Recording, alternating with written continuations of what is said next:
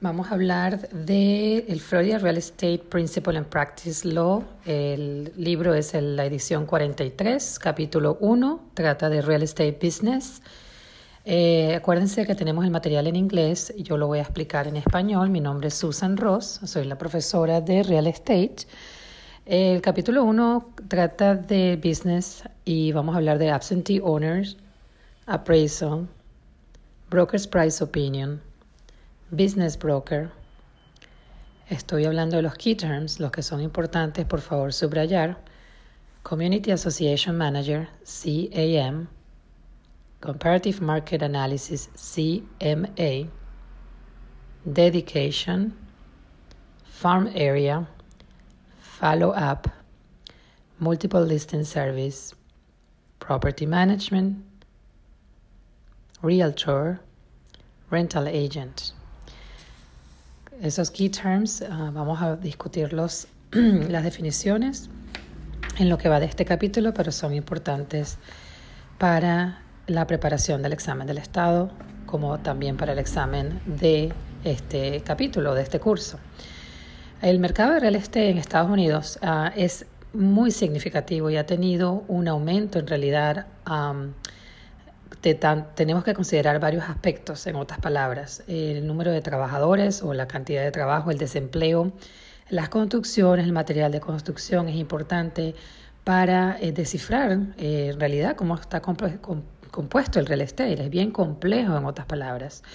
también cabe destacar que en el, en el real estate vamos a encontrar a muchas personas asociadas con nuestro trabajo, en parte las compañías de título, arquitectos, eh, compañías de surveyors, los que hacen el plano de la casa, excuse me, contadores también. Residential Real Estate eh, tiene también eh, Commercial Real Estate, que vamos a hablar un poco de eso. Y no se les olvide la parte retail y la parte de oficinas de manufacture. Con eso entramos a lo que es Real Estate Professional Process and Expert Information, la línea 9 de la página 2, si estás siguiendo el libro. Eh, real estate brokers ah, por lo general se especializan en algún servicio en particular.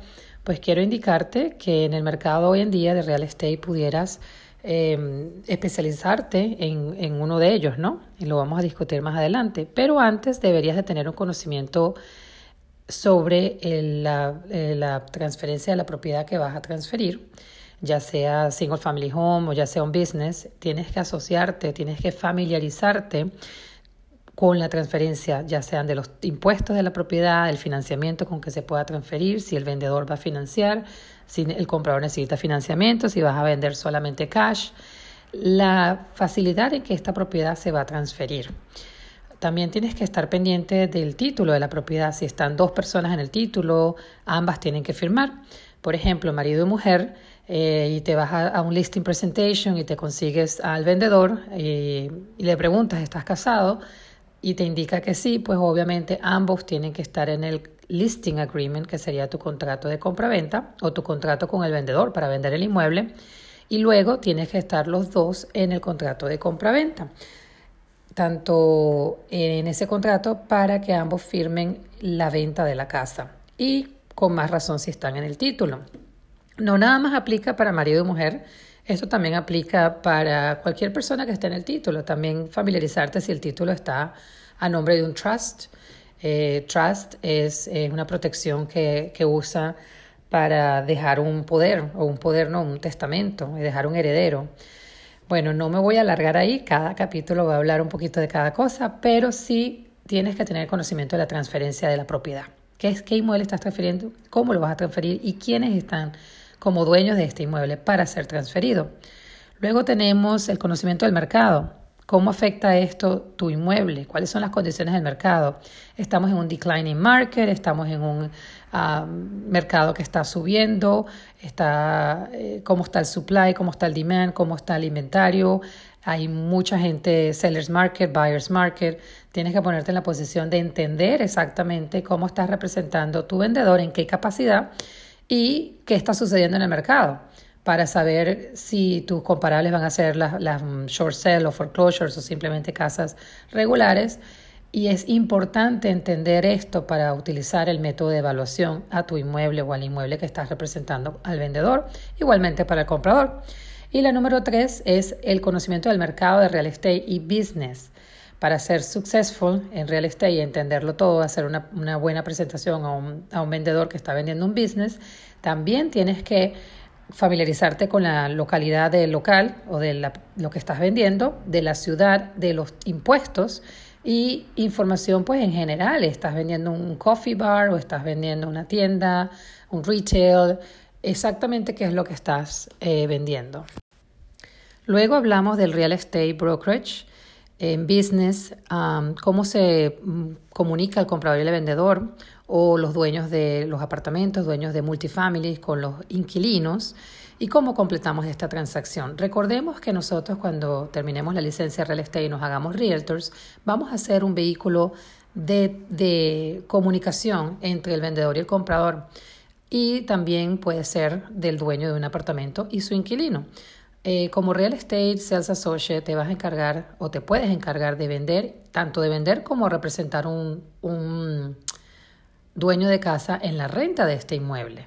Entonces, es importante entender qué estás representando y cómo puedes ayudar a tu cliente. En este pedazo vamos a hablar de la especialidad que puedas tomar. Estamos que hay residencial, comercial, industrial, agricultural y business. Todas estas tú las puedes realizar una vez que tengas la licencia. Residencial ya sabemos que es un inmueble, una casa este, muy importante destacar que si la casa tiene menos de cuatro unidades se considera residencial. Una vez que ya estás pisando eh, cinco propiedades o más, se considera comercial. Eh, es muy importante saber si la casa residencial tiene homestead exemption, es decir, descuentos en los impuestos. Más adelante vamos a discutirlo. También si tiene restricciones eh, de condominio, deed restrictions, eh, aproximadamente el costo de vivir en ella, tienes que estar familiarizado para poder atraer un comprador a futuro. Es importante representar al, vendedor eh, lo mejor posible y que esté familiarizado con la parte residencial. A su vez, cuando estás haciendo la parte comercial, tienes que estar muy pendiente y entender los números, ya sea con el contador del vendedor, para que te... Ah, la número 3 es industrial, Aparte de comercial, como ya indiqué, este, está la parte industrial, puedes vender warehouses, puedes vender ah, la parte de transportación, la parte de construcción, empresas privadas y este tipo de transacciones también las puedes hacer una vez que tengas la licencia de Realtor. Agricultural, sí, puedes vender fincas, eh, proyectos eh, agriculturales, parcelas, con vacas, sin vacas, ya sería todo una familiarización que tienes que tener con ese tipo de propiedad. Pero es posible, con la licencia de real estate de Celsa Social la vas a poder transferir y vender también y representar a un vendedor de manera agricultural, pues que, que, sea dueño de una finca. Eh, se me dio la oportunidad de una finca con peces de trucha o de agua dulce, tenían 50 hoyos pues tienes que familiarizarte con eso, preguntarle eh, la entrada, las salidas, cuánto, el inventario, exactamente todo lo que va a incluir la venta. Y como business, no porque la palabra dice business broker, tienes que ser un broker para ser business broker. La gente tiende a confundirse, el estudiante tiende a confundirse. Business broker, tú vendes el negocio como tal, no necesariamente tienes que vender la parcela o el real estate o el inmueble. Tú vas a transferir el local, ya sea, por ejemplo, de peluquería, sacas los análisis de los libros, entradas y salidas, te sientas con el contador. Ah, en esta venta incluye lo tangible y también lo intangible, que quiere decir cuánto vale el negocio, el punto, la gente, la ubicación y etcétera. Pues muchos factores que pueden ser, incluyendo la renta, si está rentando o no, y los egresos e ingresos. Es importante destacar que tú con la licencia Realtor también puedes hacer transferencias de business y se llama Business Broker, es un Business Opportunity. De Target, target Marketing. El Real Estate Professional puede también hacer publicidad. La publicidad es muy importante en real estate y en cualquier tipo de negocios pero eh, le llamamos target market, es decir, te vas a movilizar para un área específica.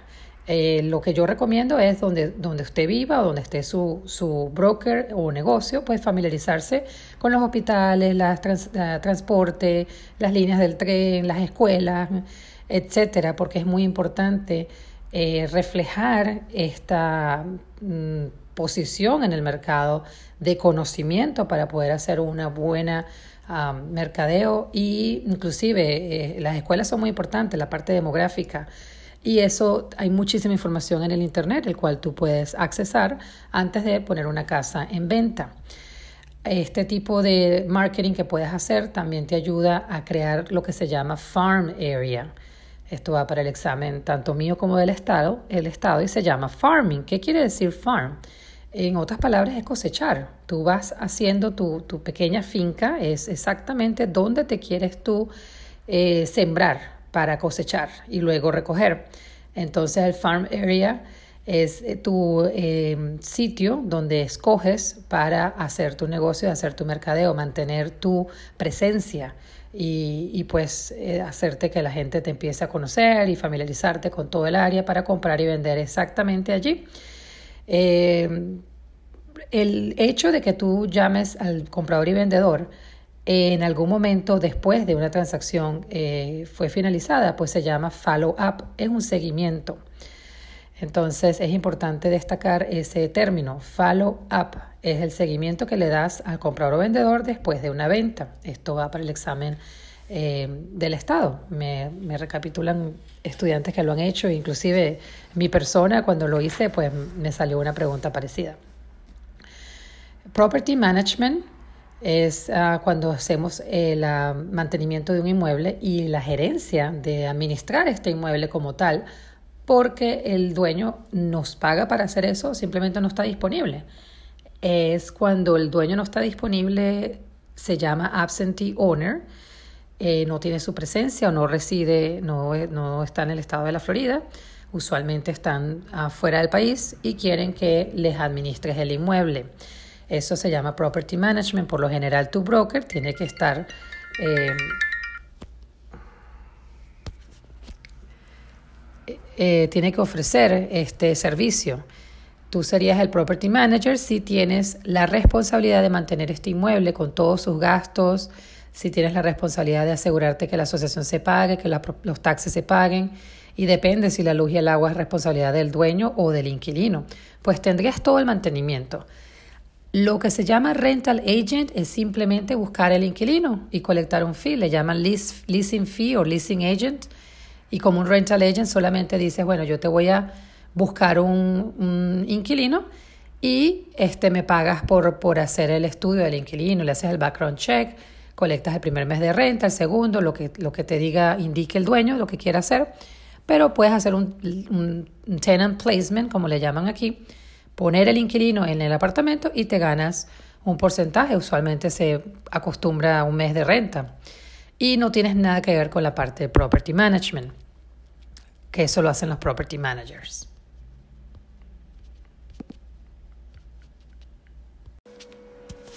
Compensation and licensure requirements. Uh, property managers are compensating in a number of ways. Hay muchas maneras de que el property manager puede ser compensado o, o el, pago que le dan. Usualmente, cuando a ti te están dando un pago por comisión, se considera que tienes que tener la licencia de real estate. Ningún pago puede ser, ninguna persona puede ser remunerada por su trabajo sin tener la licencia, a menos que sea salarial. Las personas que yo eh, considero salarial o que hemos visto en este en real estate son las personas que trabajan directamente con los ah, builders o los developers, ¿ok? De lo contrario, si tú eres, ah, estás haciendo un trabajo y te pagan comisión, se considera que debes de tener la licencia de real estate. Luego, Community Association Manager. Eh, cuando hablamos de property management y estás administrando más de 10 inmuebles o unidades de un condominio, eh, obviamente todas en, el misma, en la misma eh, cooperativa, eh, timeshare o condominio, homeowners association o el mismo developer, o a su vez tiene un exceso de 100 mil dólares de ingreso anual, tienes que tener la licencia de Community Association Manager Presten atención a este concepto CAM, Community Association Manager. Puede que les salga en el examen del Estado, tanto como en el del final del curso. Hablando de appraisal o qué es un, qué es un appraisal, obviamente, em, si lo han escuchado en algún momento, es el evalúo de la casa. ¿Cuánto vale la casa? La mayoría de las veces los bancos que van a hacer un refinanciamiento o cuando tú vas a comprar una casa tienen que hacer, ordenar una, un appraisal. ¿Quién hace el appraisal? El appraiser. Eh, la persona que hace el appraiser tiene que em, ser aprobado por el Florida Real Estate Appraisal Board, FREAB, y quiero que por las iniciales los psicrónomos los anoten y sepan exactamente qué se trata cada uno de ellos. Les recomiendo escribir en un papel porque se les va a hacer muy handy o muy efectivo al final cuando estén estudiando y haciendo un repaso. El appraiser es el único que puede hacer un appraisal para una transacción federal. Una transacción federal significa que a través de un banco estás haciendo un financiamiento. Tú como realtor con la licencia no puedes hacer appraisals cuando van a ser utilizados por el banco, eh, ya que no tenemos la licencia de appraiser. Para eso tendrías que sacar tu propia licencia de appraiser y completar obviamente los estudios. Repito, un appraiser tiene que ser aprobado por el Florida Real Estate Appraisal Board y tiene que cumplir con los requisitos bajo el Uniform Standard of Professional Appraisal Practice, USPAP. Uniform Standard of Professional Appraisal Practice. Memorícense ese USPAP porque va a salir más adelante y se va a repetir y va para el examen. Una vez que tenemos la evaluación o el evalúo de la casa, el perito, como llaman unos por ahí, podemos interpretar el valor y podemos decir, bueno, basado a este valor, esto es lo que el banco va a prestar o podemos justificar el precio de la casa. Recordemos que el precio de la casa lo indica el comprador en inglés dicen eh, whatever the buyer is willing to pay, lo que el comprador desee pagar por la casa. El trabajo del appraiser es justificar ese precio, a su vez eh, buscando comparables en los últimos seis meses a una milla de distancia de la propiedad y este, eh, support the value, justificar el valor. ¿okay? Entonces, ese es el trabajo del appraiser. También sabemos que eh, nosotros no debemos hacer appraisals eh, si son necesitados o utilizados para un Federal Related Transaction, o sea, una transacción federal con el, el Estado, con el gobierno, con el banco, no podemos hacerlo. Pero sí tenemos nuestras dos otras formas de hacer un pequeño um, evalúo de la casa. Uno de ellos se llama Comparative Market Analysis y el otro se llama Broker's Price Opinion. En el Comparative Market Analysis o CMA, simplemente es un comparable que se hace y se usa mucho como herramienta para adquirir al vendedor y nosotros lo podemos ofrecer gratis um, o podemos cobrar 50 dólares por esto. Eh, un CMA lo que hace es colectar la información de real estate, lo hacemos a través del Multiple Listing Service del MLS donde podemos ver las ventas similares de la propiedad que se parezca al subject property, los últimos tres o cuatro o cinco. Normalmente yo agarro los últimos tres cerrados, dos activos y uno pending, pero eso es a criterio propio o de su broker. Eh, esto nos indica más o menos el valor de la casa y podemos decirle al cliente, bueno, hice un estudio del mercado a través de un CMA, Comparative Market Analysis, y tu casa vale alrededor de el monto que te, que te pueda dar o un averaje. Yo siempre digo, bueno, entre 210 mil y 218 mil, por ejemplo. Les doy una, una, pequeña ventana para que ellos se pueden sentar en el medio o al final, depende de cuánto ellos consideren que quieran vender la casa. Obviamente es una cuestión de opinión y de sentarse en la mesa con el vendedor a discutirlo. El otro es el Broker's Price Opinion, BPO, no es buyer, es broker price opinion. Y este más que todo es hecho o es mandado a hacer por el banco cuando una persona no está pagando la hipoteca, la casa se está yendo en foreclosure o van a hacer un short sale, una venta corta, es decir, venden por menos de lo que le deben al banco, y más adelante vamos a discutirlo en, en más detalle, pero un BPO simplemente es un broker's price opinion e incluye eh, las ventas en distress, las casas que se están vendiendo en distress, cuántos foreclosures hay en la zona, cuántos short sale hay en la zona. Este, y también el banco te agradece que le digas, ah, vive gente, no vive gente, foto de la calle, fotos externas de la casa, hay o no hay casa, imagínense.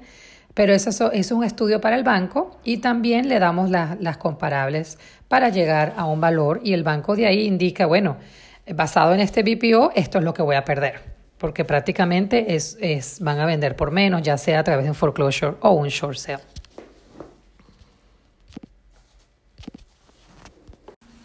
Luego tenemos la parte de financiamiento. ¿Cómo podemos nosotros entender la parte de financiamiento? Vamos a tener un capítulo, el capítulo 12 habla completamente de eso. Simplemente acuérdense que este es el capítulo 1, estamos dando como un, eh, una idea general de lo que vamos a, a revisar aquí y hay que eh, estar pendiente de la parte de financiamiento, de dónde viene.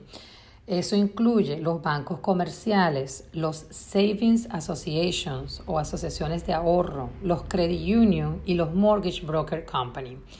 De todos ellos puede venir el tipo de financiamiento.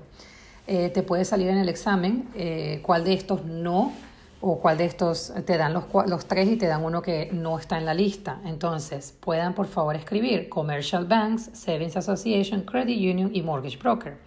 Eso está en la página 8, la línea 3 y la línea 4.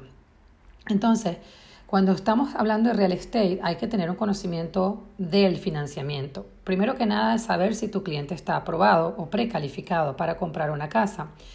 Como yo siempre digo, este, vamos a ir al shopping, pero si no traemos la cartera, pero no vamos a comprar nada. Entonces, la precalificación es tremendamente importante y es una ventaja que vas a tener sobre los otros realtors porque tienes un comprador precalificado para la compra de la casa. Esta precalificación la haces a través de un Mortgage Loan Officer o Mortgage Loan Originator, que son esas personas que trabajan para el banco o para el Broker Company o Saving Association o Credit Union. Pero ellos te van a facilitar la carta de preaprobación para luego tú poder ir a mostrarle las casas al cliente. Esta carta de preaprobación es buena por 120 eh, días, 30 días, 60 días, depende del banco, pero usualmente corre con el crédito y el crédito es bueno, es bueno por 120 días. Claro que mucho, un tiempito antes de cerrar, ellos actualizan el crédito. No quiero que tomes eso, cada banco es distinto, esa es la experiencia que he tenido. También puedes cobrar real estate por, eh, por aconsejar eh, proyectos o new builders o alguien que viene a la zona, inversionistas, corporaciones, y ya estamos hablando de otro nivel, pero si tienes el conocimiento y manejas el mercado y tanto la economía también, puedes eh, dar tu consejo en lo que se refiere a real estate. La parte de development and construction sabemos que le corresponde cuando tenemos un builder. ¿Qué hace el builder para antes de construir? Primero que nada, ¿dónde voy a construir? Él, busca la, la, tierra, ¿ok?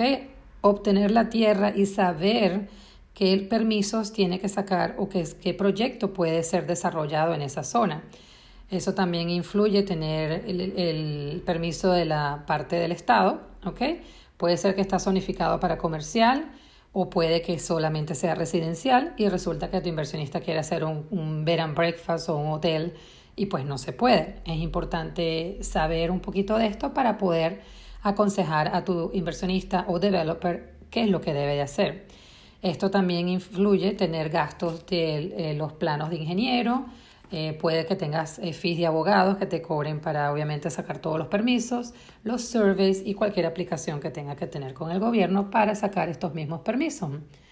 A su vez, se subdivide y se develop el proceso de convertir las parcelas entre, en un lote, muchas parcelas entre un lote para que tú puedas hacer el developer o tu, tu ah, developer, por supuesto, el builder, el con, con, ah.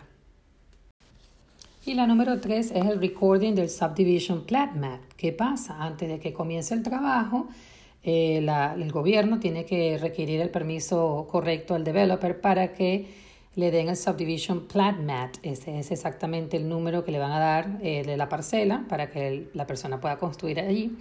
Y obviamente aprobado por aquellos planos, permisos, ingenieros y todo lo requerido para obviamente empezar la construcción.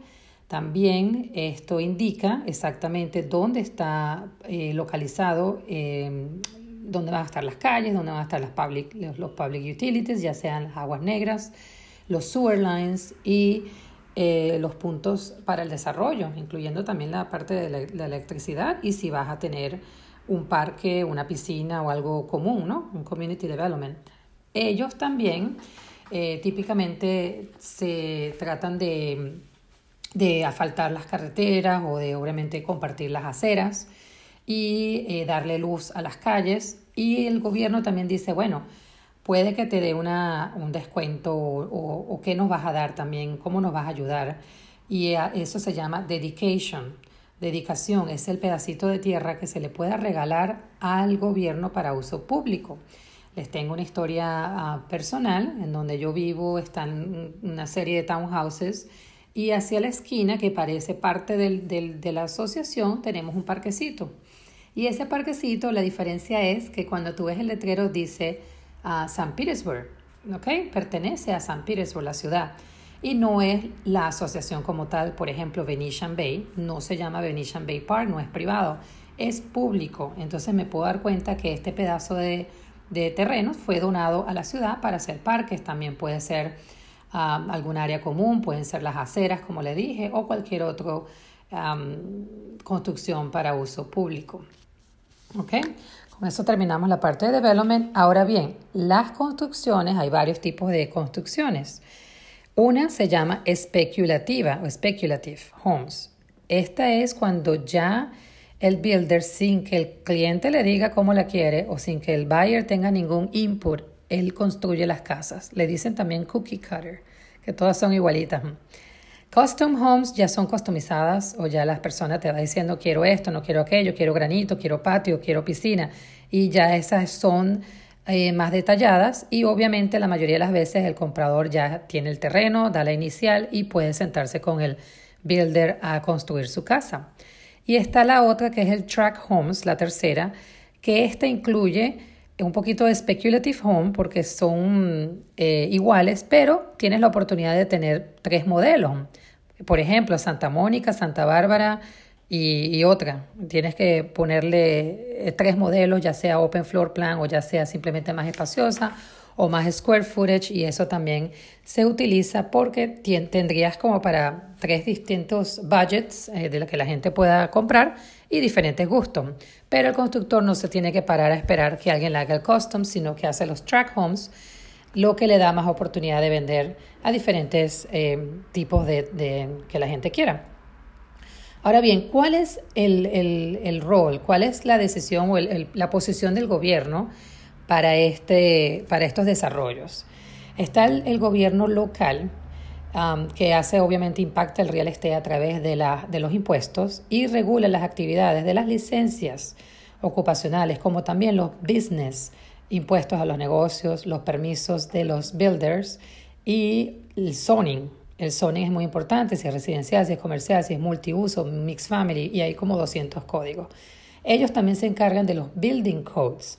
Los building codes, para que tengan una idea, es cuando una persona tiene un building code violation, significa que no está construyendo bajo los códigos de la ciudad o del gobierno, se sale de, de los códigos y es multado. Entonces el, gobierno se encarga de esto. Este es el gobierno local.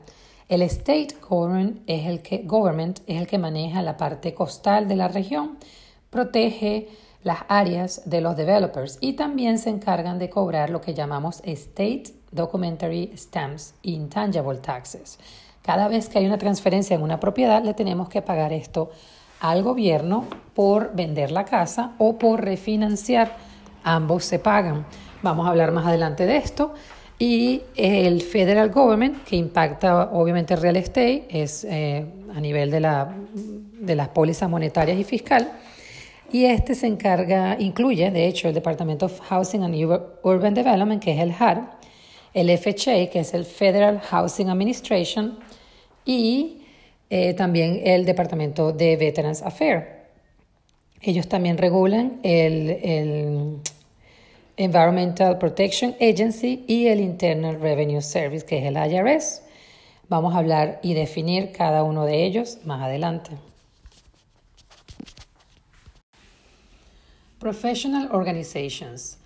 hay los miembros de, los realtors, nos hacemos miembros. La primero que tú vas a hacer cuando te eh, registres con un broker, te van a mandar a firmar con la asociación de tu condado.